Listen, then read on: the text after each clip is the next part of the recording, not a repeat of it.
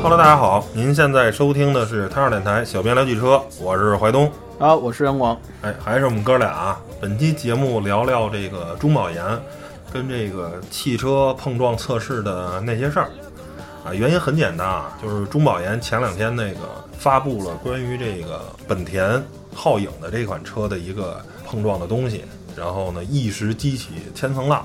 咱们现在先简单。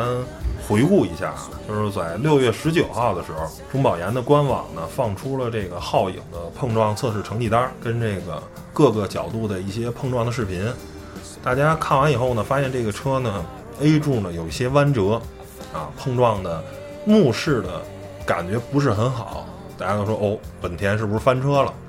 结果这个成绩单一出呢，在碰撞这下成绩竟然拿到了 A，这时候大家就说了。你本田是不是充值了呀？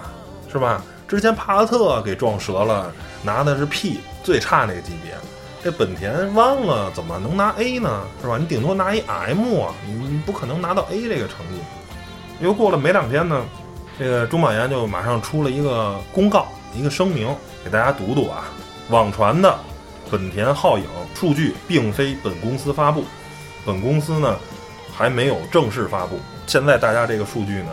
如果传播需要承担法律相应责任，然后这个数据呢被这个中保研的测试中心说是被盗用的，本公司现在已经报案了，然后任何公司跟单位呢也不得擅自传播这个数据，然后呢我们公司要追责啊。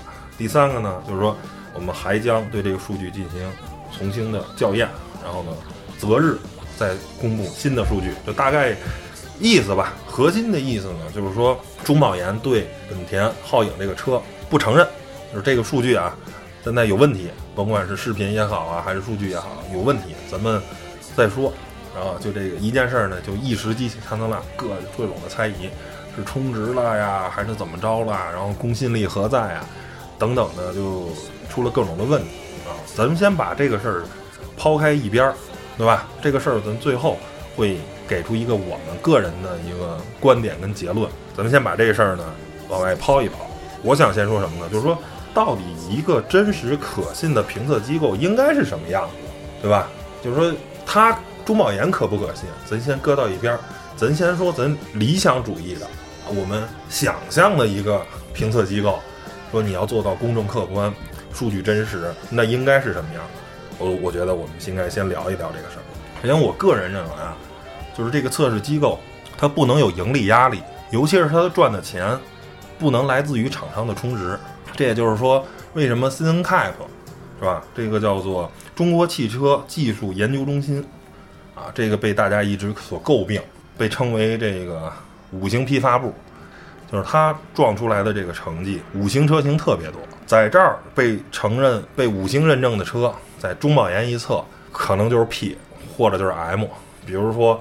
非常有名的帕萨特，在 ZenCap 的级别就是五星碰撞，结果在中保研就拿了一个 P，都最差了，A 柱整个弯折，然后呢，生成员的生存空间特别小，非常的不安全。为什么 ZenCap 会这样？因为 ZenCap 的很大一部分营收是来自于厂商的一些合作，你拿了厂商的钱，就要替人消灾，对吧？拿人钱财与人方便，这是。一个最简单的一个逻辑，你一个裁判员如果拿了球员的钱，那你吹哨的时候肯定不公正，这是一个最简单的这么一个逻辑。甚至这个 CNCAP 呢，它还有一杂志叫《世界汽车》，它本身还干汽车媒体。你这里外里大家一想，你又干汽车媒，你还干宣传，你不光碰完了，还还宣传这个里外里的跟厂商的合作可能是非常紧密的，对吧？那你这个东西测出来的成绩那不可信，有水分也就不足为奇了。那。我个人是比较相信中保研，包括大多数人也比较相信中保研的原因是什么？因为中保研它从理论上是没有太多厂商的这么一个盈利压力的。为什么呢？因为听名字大家都知道，中保研这个保是什么呢？因为这个公司的主要的股东跟资金来源是来自于中国保险行业协会，这个是由人保啊、平安呀、太保呀、国寿啊。等等吧，这些中国顶级的保险公司联合了，大概可能是主要出资是八家，还有二十多家跟跟着的，就是中国几乎囊括了所有保险公司出资成立的这么一个公司。这个最初的公司成立的目的呢，是因为想优化这个整个保险的这个费率的计算。你的车如果非常安全，那出保的时候的这个出险的时候，可能理论上应该就是概率会低一点。那我可能就会降低你的保费，而你这车不安全，容易出更大的问题，那我就保费收的高一点。这个这是他们这个公司最初的一个成立的这么一个，因为他拿的是保险行业的钱。我要为保险行业负责，我就没有必要看你汽车厂商的脸色，对吧？我而且中国这个每年的汽车保险的应该是以万亿来计算的，如果为此能省出百分之一的钱，就是一万亿，能有百分之一为此因为碰撞测试能优化，能提供它的多赚了百分之一的钱，一万亿就是一百亿，那一百亿的这个数字跟厂商的充值比。哪个厂商能花一百亿充值，对吧？所以原则上中保研是不可能被充值的，对吧？因为我背后我站着更大的一个巨头，就整个的中国的保险行业。但是呢，比较尴尬的是呢，因为这个目前的保费呢，还是由这个保监会来设定，这个最终收多少钱保费跟碰撞成绩没什么关系，对吧？并不会因为你的车安全就少收点钱，也不会因为你的车不安全就多收点钱，这是比较尴尬。唯一可能有用的，就是碰撞的时候这修车，因为它除了要测这个碰撞成绩，还要看一个易修度，跟这个你看，比如说沃尔沃，它车碰撞的成绩非常好，极其的安全。但是有一项它拿的每次都是 P 或者说是 M，拿的分儿比较低。为什么呢？就是说它碰撞的修复成本特别高，一碰很多地方就彻底报废了，就没有可修复性了，就得换。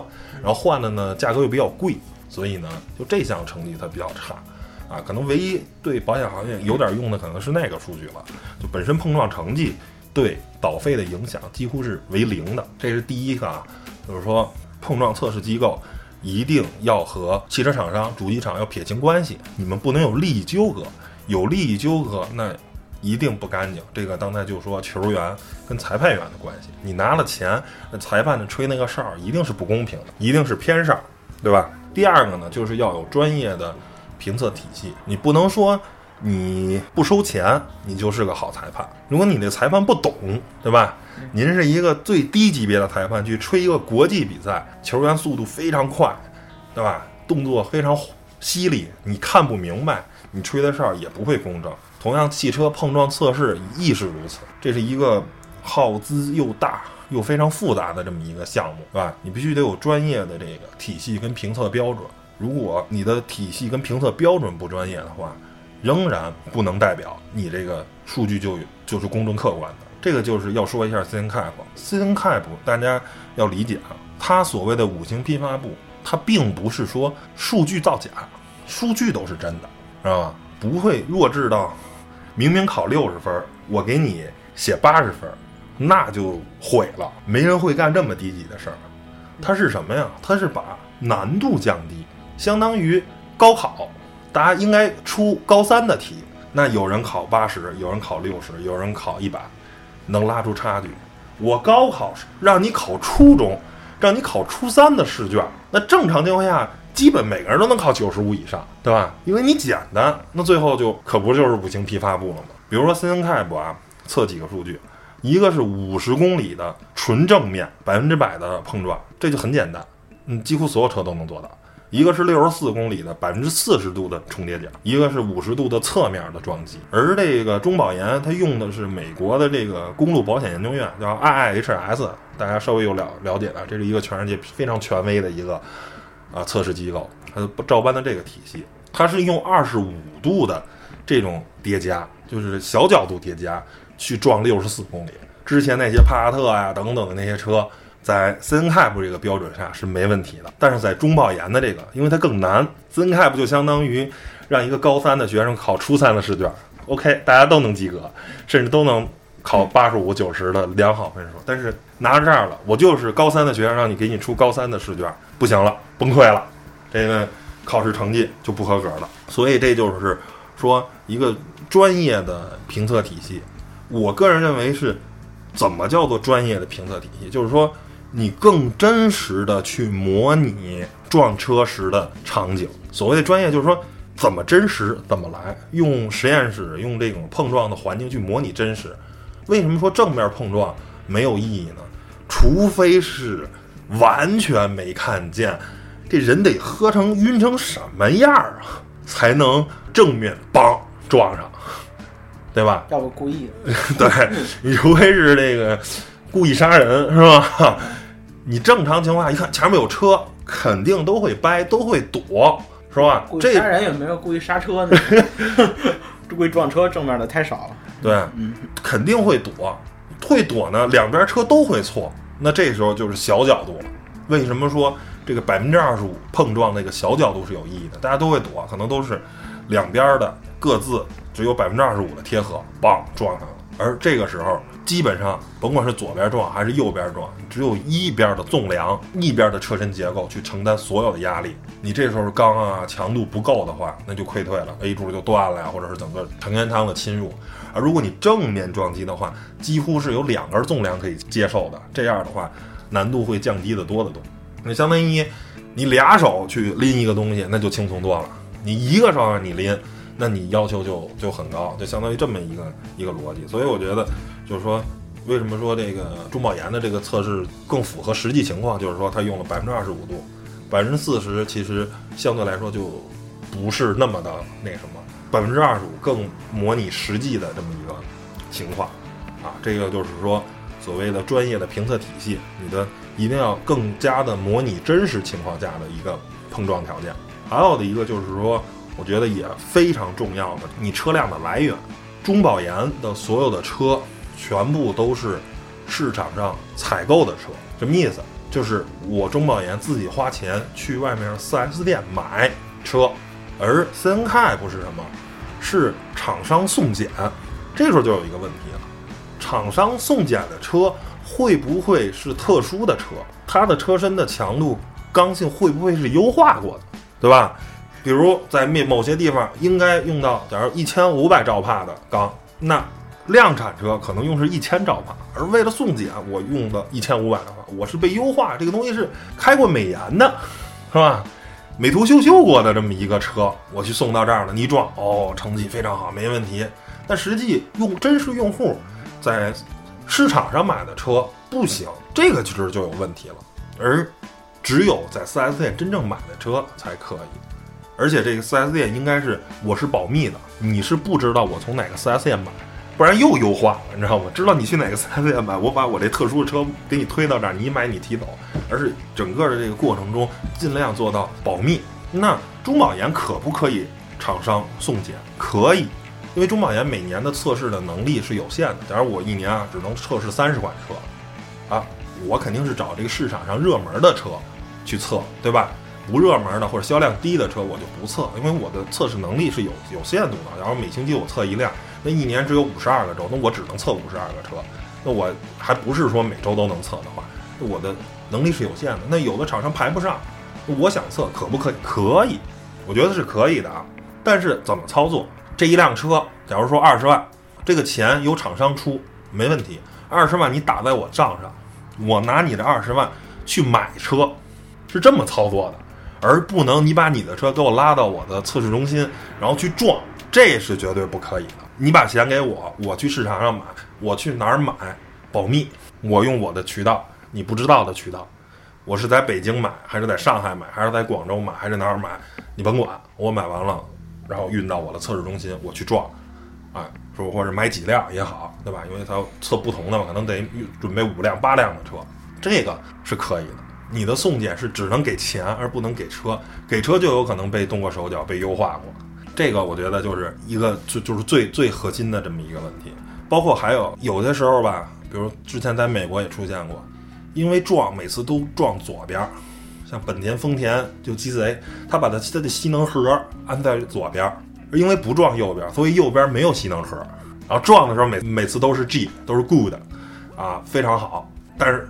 一发现右边一拆，那边没有吸能盒，右边如果撞的话，可能就 M 了，是吧？就就就是中了，反正肯定不是优，可能就是良或者是中。所以呢，一个好的体系，你不光是说要撞左边，还要撞右边，前后就是各方位的都要去测，就多撞几个面。说白了就是，啊，确保它所有的可能性。因为你发生车祸，你不能说我光撞左边不撞右边吧？虽然说撞左边有一定的道理，因为你右边撞的话，理论上右边没有对向的车，但是谁也不好说。我觉得不能在安全性上那个，你理论上因为左边的话可能会有对向车道，两边车高速碰撞是可能的，因为两边是对向开来的，速度会快，一边开三十，两边都开三十就相当于六十了。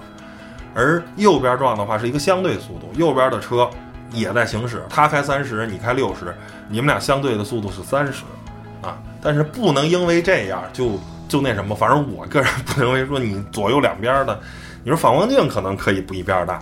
但是你说这个碰撞一边有吸能盒一边没有，我不认为这么是对的。然后再来说说这个关于这个中保研的这个问题啊，到底有没有被充值？我个人认为啊，从原则上讲，中保研没有被充值，因为如果被充值的话，他就不会把这个成绩公布了。我为什么要公布一个被人质疑的成绩呢？视频大家也都看到了，给那车撞成那个样子。然后我公布 A 是吧，还不错。然后大家各种打脸，各种来质疑，就是我不会搞这。如果充值的话，你直接给我一辆优化的车，我撞完了成绩非常好看，我就学自然开不不就完了吗？对吧？我何必还还搞成现在这个非常狼狈，让人这什么的样子？第二个，我说本田啊一直在媒体合作呀，或者投放啊等等，就是整个在汽车宣传运营方面的一项。相对来说是比较抠门的，甭管是东本也好，还是广本也好，一向不太愿意花钱，而大众是非常愿意花钱的。如果接受充值，帕萨特拿的钱肯定比广本多得多得多。他当年不拿大众的钱，就是当时大众那个成绩，你直接就来讹大众，说你要不然给我五千万、三千万也好，你给我一笔钱封口费，我重新再撞一遍；你要不然我就把这个成绩公布出来。大众没准就给钱了，就认怂了，啊，而而不会最后搞得沸沸扬扬的。我去，就说白了吧，如果中保研拿充值，你就想想象他是一个绑架犯，他绑人，我也肯定选那富家子弟榜，我也肯定选那有钱的榜，我也不绑那穷人家的孩子。那中国车企谁最有钱？肯定是大众啊，对吧？我讹我也先讹大众，我也不可能讹本田。本田一向虽然卖的还不错。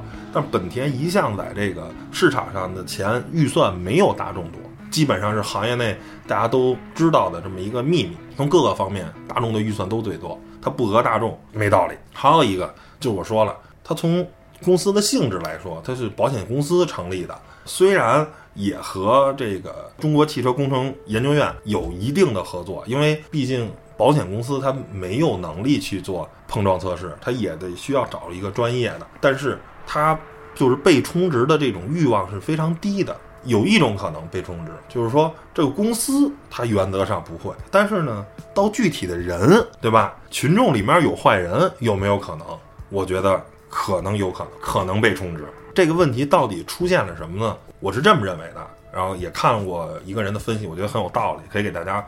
分享在这儿，就是说这个成绩正好卡在了 A，连中保研自己都不相信，中保研自己都质疑这个成绩，为什么正好卡在 A 呢？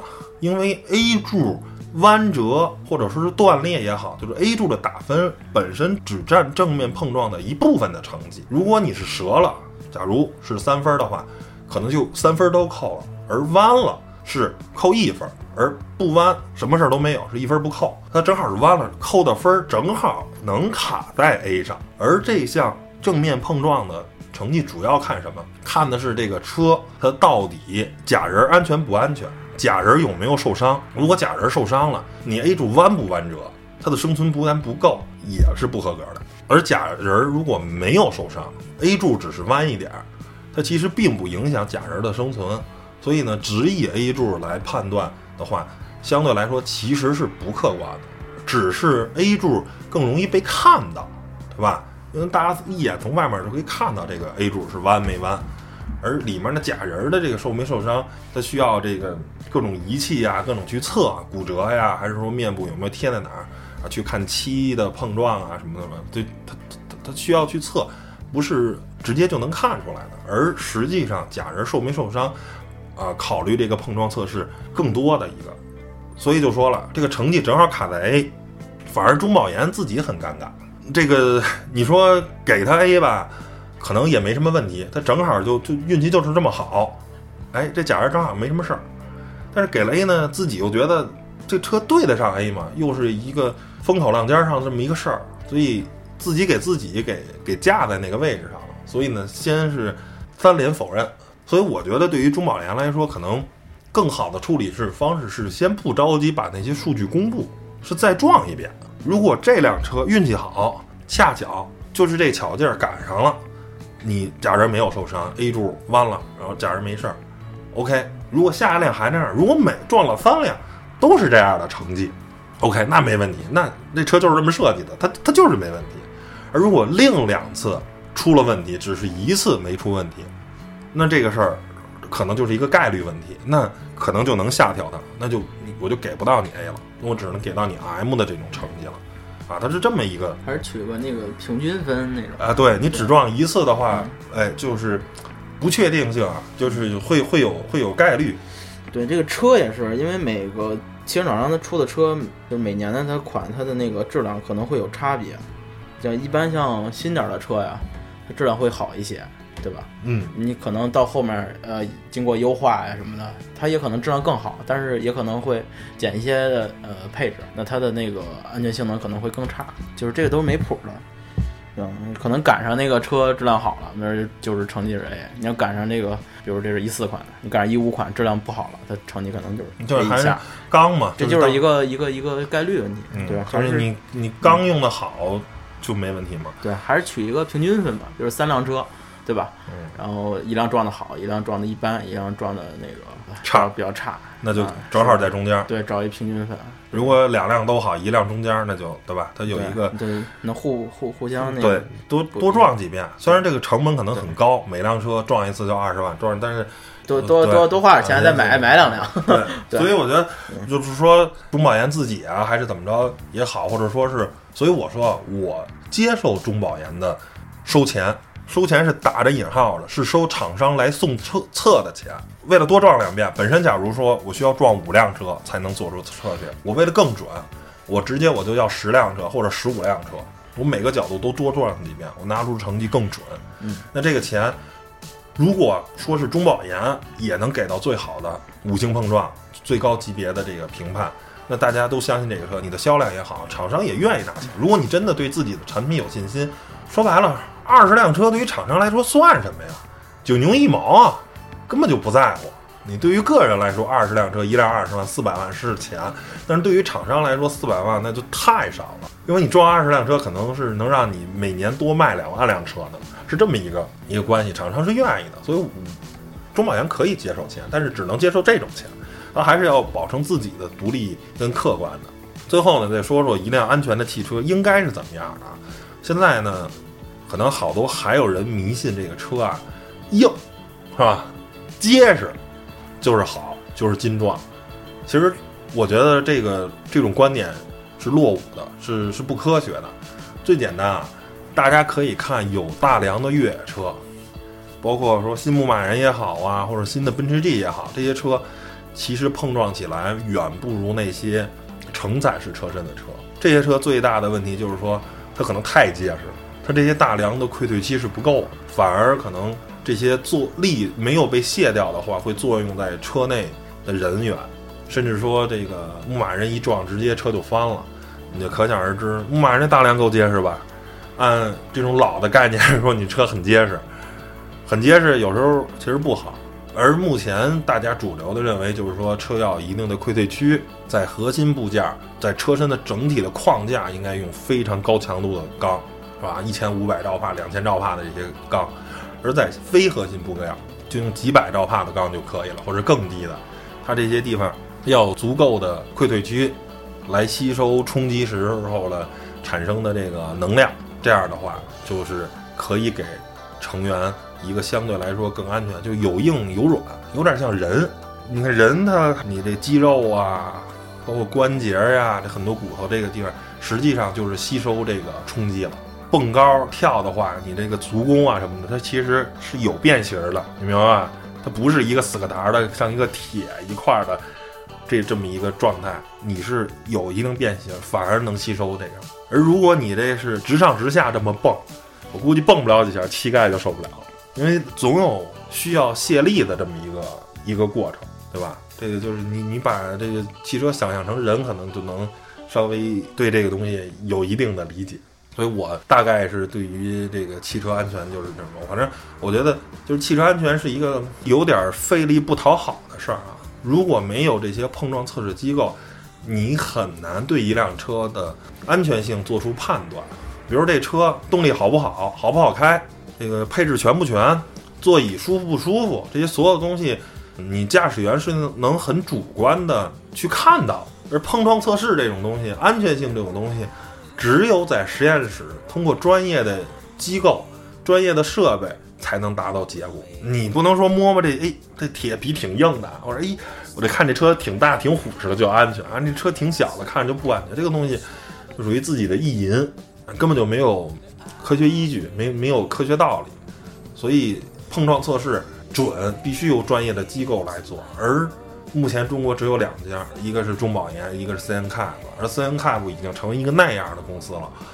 那中保研现在是按文化游戏里话叫做全村的希望，对吧？是唯一一个还能信得过的。